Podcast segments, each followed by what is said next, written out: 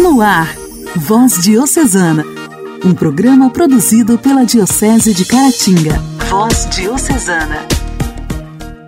Olá, meus amigos! A, a, paz de Cristo esteja com você, meu irmão. A paz de Cristo esteja com você, minha irmã. Estamos entrando no ar com mais um programa Voz Diocesana. Um forte abraço a cada um de vocês que estão com o radinho ligado, que estão em sintonia através da internet, seja onde você estiver. Muito obrigada pela sintonia. Começa agora mais um programa Voz Diocesana, produzido pela Diocese de Caratinga. Eu sou Janaíne Castro e chego para te fazer companhia. Voz Diocesana. Voz Diocesana. Um programa produzido pela Diocese de Caratinga. Hoje, dia 10 de fevereiro, nós celebramos o dia de Santa Escolástica. Quem ama mais, pode mais. Este desafio aconteceu com Bento de Núrcia, mas a vencedora foi sua irmã gêmea, Escolástica, que se consagrou ao Senhor desde muito jovem. Vivendo à sombra do irmão, foi sempre fiel intérprete da sua regra. Presume-se que Escolástica, primeira monja beneditina, viveu entre os anos 480 e 543. Natural de Núrcia, região italiana da Umbria, foi uma dócil aluna de Bento, do qual recebeu a sabedoria do coração, a ponto de superar seu mestre. É o que narra São Gregório Magno nos seus diálogos. Único texto de referência com poucas menções sobre a vida desta santa. Ele descreve ainda um particular episódio, no qual ela revela uma acentuada personalidade humana e grande profundidade espiritual. Segundo a história de Escolástica, disse que era uma descendente de uma antiga família de senadores romanos. Sua mãe, Cláudia, morreu logo depois do parto dos gêmeos. Com 12 anos, foi mandada a Roma, junto com seu irmão Bento, onde ficaram escandalizados pela vida desregrada da cidade. Bento tornou-se eremita, por primeiro, enquanto Escolástica pediu ao pai para dedicar-se à vida religiosa. Antes, entrou para um mosteiro próximo de Núrcia e depois transferiu-se para Subiaco, seguindo o irmão, que havia fundado a abadia de Monte Cassino, ao leste de Nápoles. Ali, em apenas sete quilômetros de distância, fundou o mosteiro Pilmarola, onde, com as co-irmãs, seguiu a regra de São Bento. Deu, portanto, origem ao ramo feminino da Ordem dos Beneditinos. Era normal para a escolástica recomendar a observância da regra do silêncio e evitar conversas com pessoas estranhas no mosteiro, mesmo se fossem visitantes devotos. Ela costumava repetir: Fiquem em silêncio ou falem de Deus, pois o que neste mundo pode ser tão digno para se falar senão sobre ele. Escolástica gostava de falar a respeito de Deus, sobretudo com o irmão Bento, com o qual se encontrava uma vez por ano. O local onde faziam diálogos espirituais era uma casinha situada no meio da estrada entre os dois mosteiros. São Gregório Magno narra que no último dos seus encontros, datado de 6 de fevereiro de 543, pouco antes da sua morte, Escolástica pediu ao irmão para prolongar a conversa até na manhã do dia seguinte, mas Bento se opôs para não violar a regra. Então, Escolástica implorou ao Senhor para não deixar o irmão partir, debulhando-se em pranto. A seguir, um temporal inesperado e violento obrigou Bento a ficar com ela, levando-os a conversarem toda a noite. A primeira reação de Bento com o temporal improviso foi, porém, de contrariedade. Que Deus onipotente possa lhe perdoar, irmã, o que você fez. E Escolástica respondeu: Eu lhe implorei para ficar e você não me ouviu. Pedi a Deus e ele me atendeu. Agora pode ir se quiser. Deixe-me e volte ao seu mosteiro. Foi uma espécie de revanche da irmã, que não pôde se entristecer pelo amadíssimo irmão, pois ele mesmo lhe havia ensinado a dirigir a Deus com todas as forças durante as dificuldades. Assim se destacaram os dotes femininos de Escolástica: docilidade, perseverança e também audácia ao obter o que desejava fortemente. Três dias depois deste encontro, segundo São Gregório, Bento recebeu a notícia da morte da irmã com um sinal divino. Viu a alma da sua irmã subir ao céu em forma de uma pomba branca. Então, quis enterrá-la na sepultura que havia preparado para si, onde também foi enterrado pouco tempo depois. Hoje, quem visita a majestosa abadia de Monte Cassino, após 15 séculos de história, pode fazer a experiência de estar diante do túmulo dos irmãos, os pioneiros de um grande número de seguidores de Deus. Santa Escolástica é invocada como intercessora contra tempestades, chuvas e relâmpagos. Também intercessora pelas crianças que sofrem convulsões, tradicionalmente patrona dos mosteiros beneditinos. Santa Escolástica, rogai por nós. A alegria do Evangelho. Evangelho. Evangelho. Oração, leitura e reflexão. Alegria do Evangelho. O Evangelho desta quinta-feira será proclamado e refletido por Dom Alberto Taveira, arcebispo de Belém.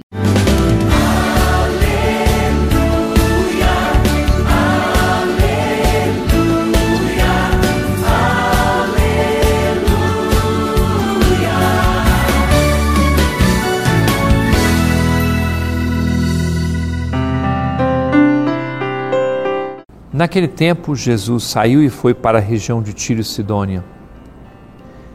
Entrou numa casa e não queria que ninguém soubesse onde ele estava. Mas não conseguiu ficar escondido.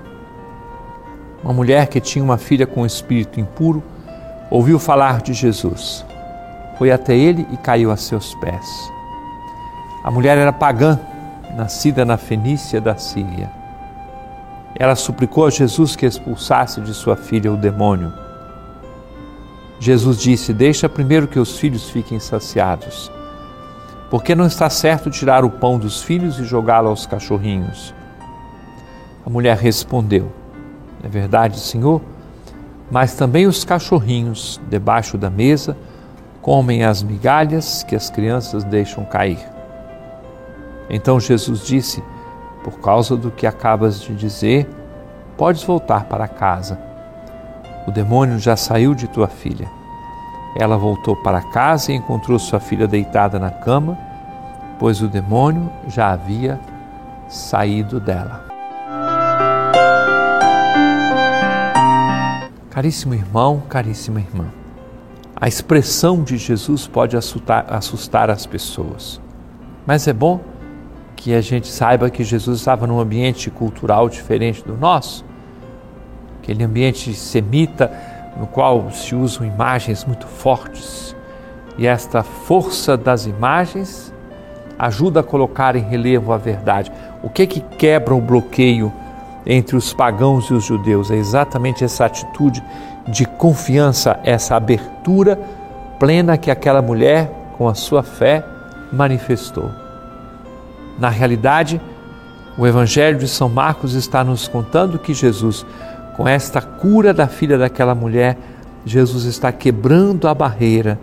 Ele estava naquela região de paganismo, veio aquela mulher, Jesus reforça a sua missão, mas ao mesmo tempo se mostra com muita clareza como aquele que quer chegar a todos. O bloqueio não é uma fronteira entre pagãos e judeus, não é um limite de uma cidade com a outra. O bloqueio está dentro do coração. É a escolha, é a opção de fé. Esta é que faz a diferença. A nossa escolha, a nossa opção de seguir a Jesus, não importa o tamanho que nós somos. O tamanho que temos não vale. Se somos pecadores, frágeis, justos, pagãos vindos do paganismo, cristãos convertidos. O que vale é que essa experiência da fé nos transforma profundamente, muda a nossa vida a partir de dentro. E aí caem todas as barreiras e as pessoas se sentem livres e abertas para o contato com nosso Senhor, para viver a Sua palavra. Que cada um de nós descubra o quanto Deus está nos dizendo: você pode voltar para casa, a vida já está transformada. Se você fez essa experiência da fé em Nosso Senhor, se você escolheu segui-lo de verdade, pode ter certeza que a vida já mudou.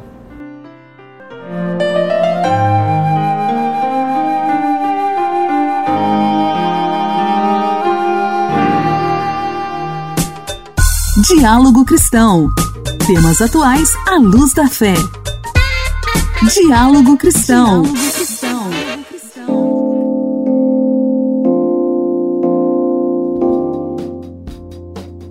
O número de crianças brasileiras entre 6 e 7 anos que não sabem ler e escrever quase dobrou entre 2020 e 2021. O levantamento foi feito pela ONG Todos pela Educação e apontou que esse índice subiu de 25% em 2019 para 40,8% no ano passado.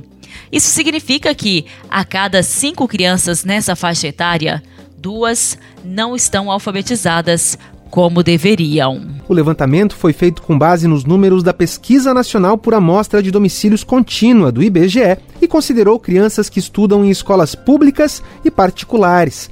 A ONG Todos pela Educação, responsável pelo levantamento, afirma que o cenário trazido pela pandemia de Covid-19 foi o principal responsável pela piora na alfabetização infantil em 2021. O coordenador de políticas educacionais da organização, Ivan Gontijo, dá mais detalhes. As escolas no Brasil elas ficaram fechadas durante muito tempo. Mas se o ensino remoto tivesse sido muito bom, os professores tivessem recebido uma preparação excelente, todos os alunos tivessem os equipamentos para ter acesso ao ensino remoto, esse impacto poderia ter sido menor. Mas não, o ensino remoto no Brasil a gente sabe que ele foi estruturado de forma super frágil, não chegou para muitos alunos, principalmente aqueles mais pobres, né, mais vulneráveis. Ivan Gontijo ressaltou que o déficit na alfabetização infantil prejudica a aprendizagem das crianças em todas as outras áreas do conhecimento escolar.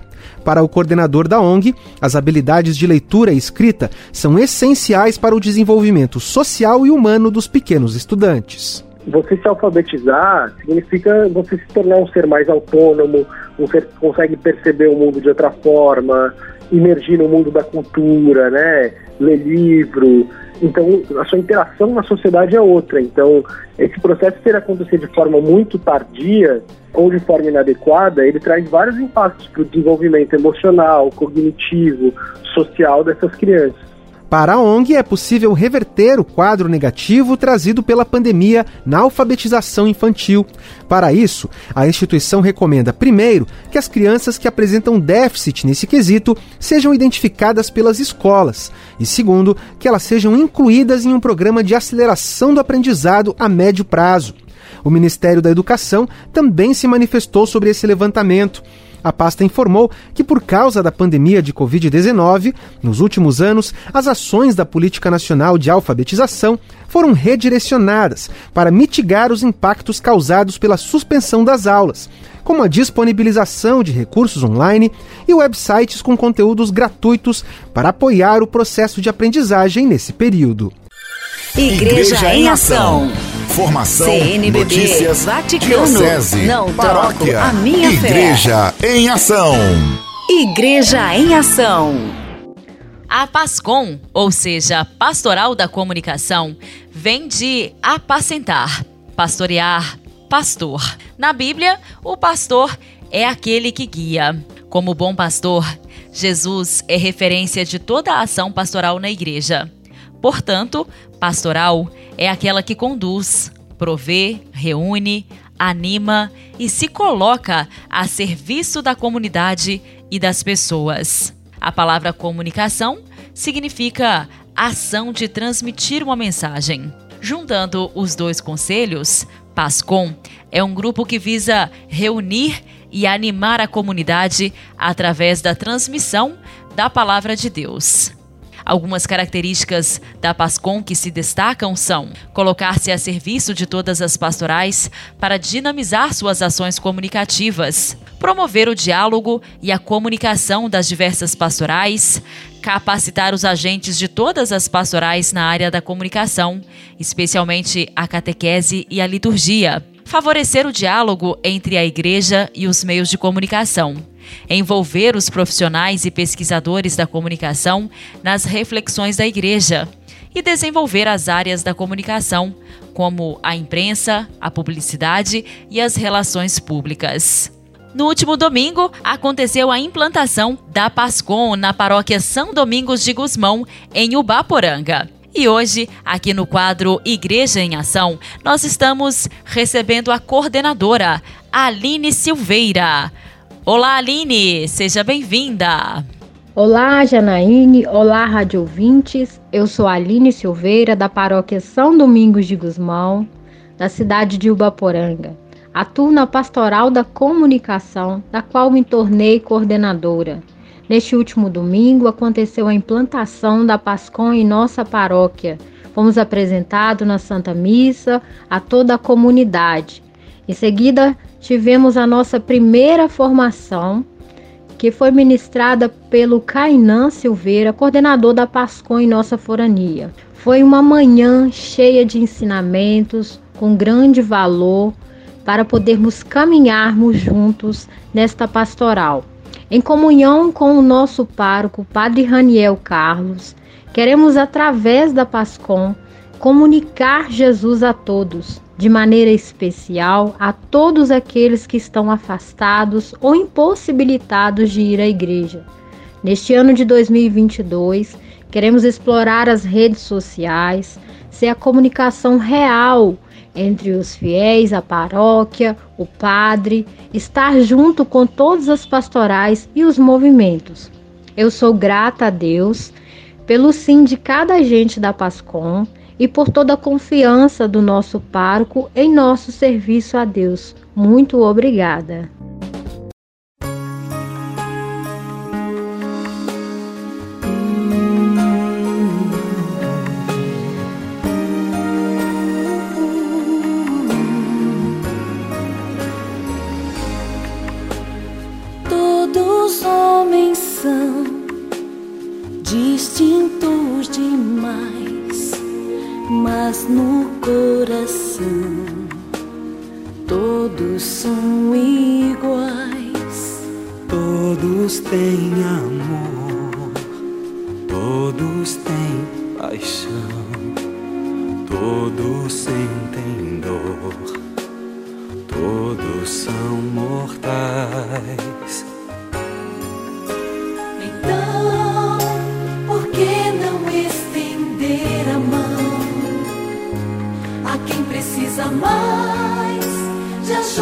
E atenção que nós.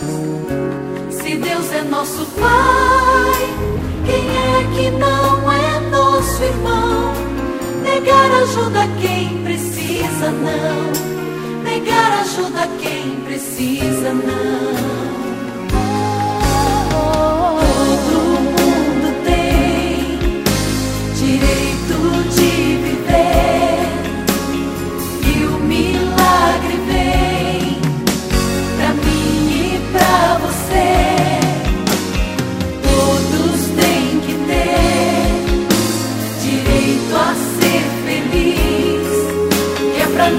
morrer o futuro do país.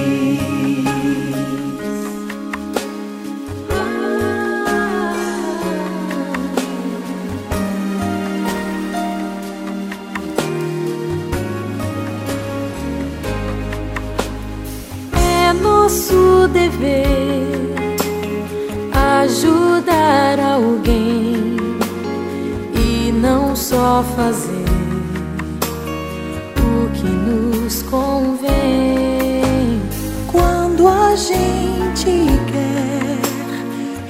parte.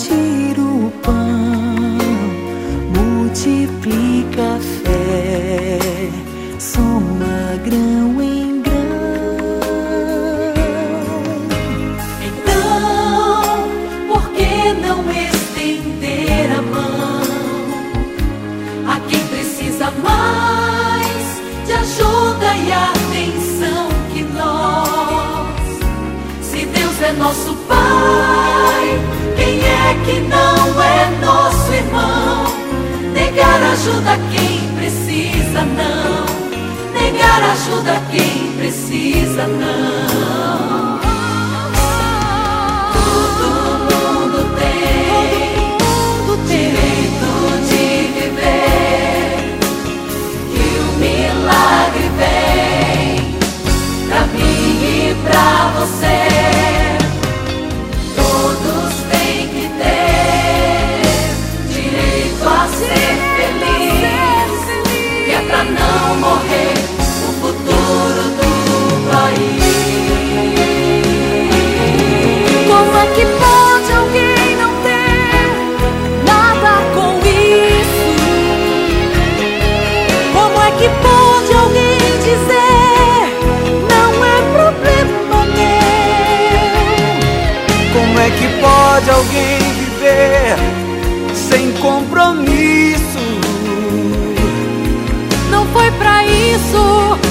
Jesus Cristo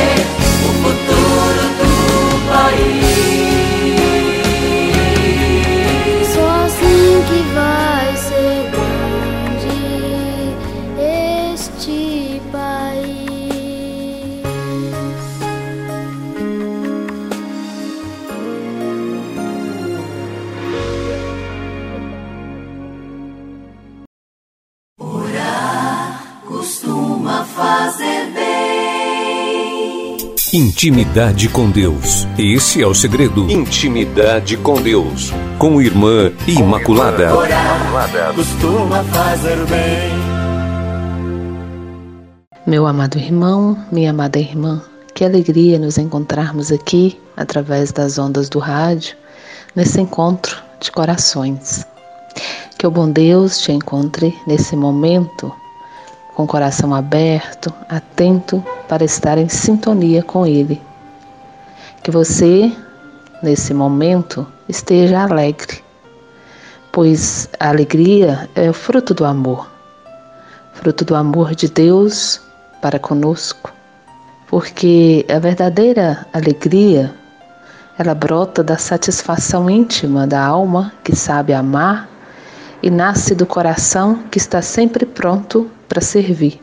Se você quiser encontrar a felicidade, não precisa procurar longe. Muitas vezes nós achamos que a felicidade está nas coisas, a felicidade está na riqueza, no poder, a felicidade está no dinheiro, mas muitas vezes ela está tão perto de nós no sorriso de uma criança, no abraço de um amigo, da pessoa amada, num olhar amoroso, um olhar de compaixão. Então, a felicidade, ela se encontra nas pequeninas coisas da nossa vida. Ela está sempre perto de nós. O que nós precisamos fazer é enxergá-la, pois ela está nos mínimos detalhes que compõem os acontecimentos da nossa vida.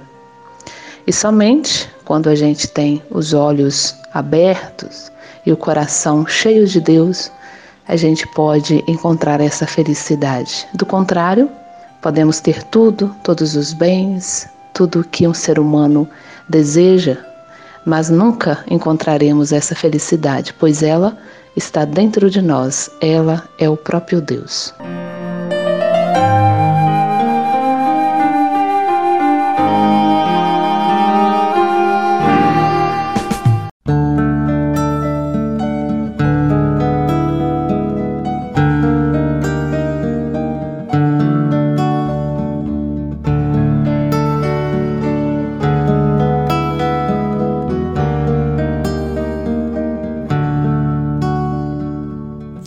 A minha fé pequena, mas sincera.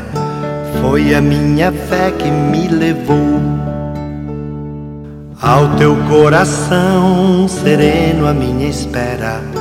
Foi a minha fé que me levou. Foi a minha fé que me levou a dizer: Senhor, aqui estou. Não sei muita coisa, tenho quase nada. Mas se me mandas ao povo em teu nome, em teu nome ao teu povo, ó meu Senhor, eu vou.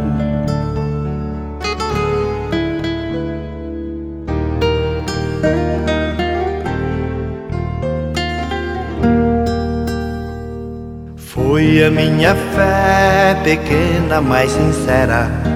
Foi a minha fé que me levou ao teu coração sereno, a minha espera. Foi a minha fé que me levou. Foi a minha fé que me levou a dizer: Senhor, aqui estou. Não sei muita coisa, tenho quase nada. Mas se me mandas ao povo em teu nome, em teu nome ao teu povo, ó meu Senhor, eu vou.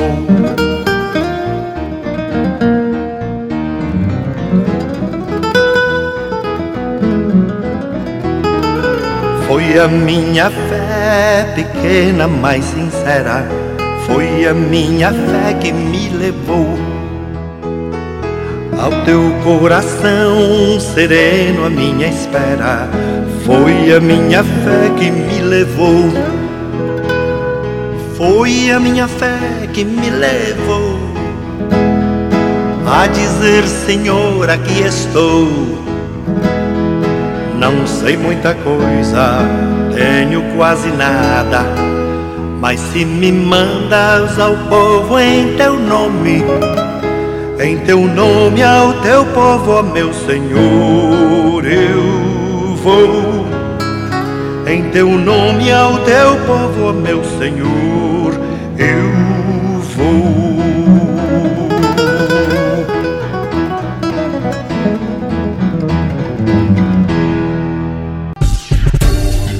Voz Diocesana. Voz Diocesana. Um programa produzido pela Diocese de Caratinga. Amigos, o programa desta quinta-feira já está chegando ao fim. Agradeço a sua audiência de sempre. Continue sintonizado na sua rádio preferida. Amanhã, no mesmo horário, estaremos de volta por aqui e conto com a sua audiência. Fique em paz. Você ouviu Voz Diocesana, um programa da Diocese de Caratinga. Voz Diocesana.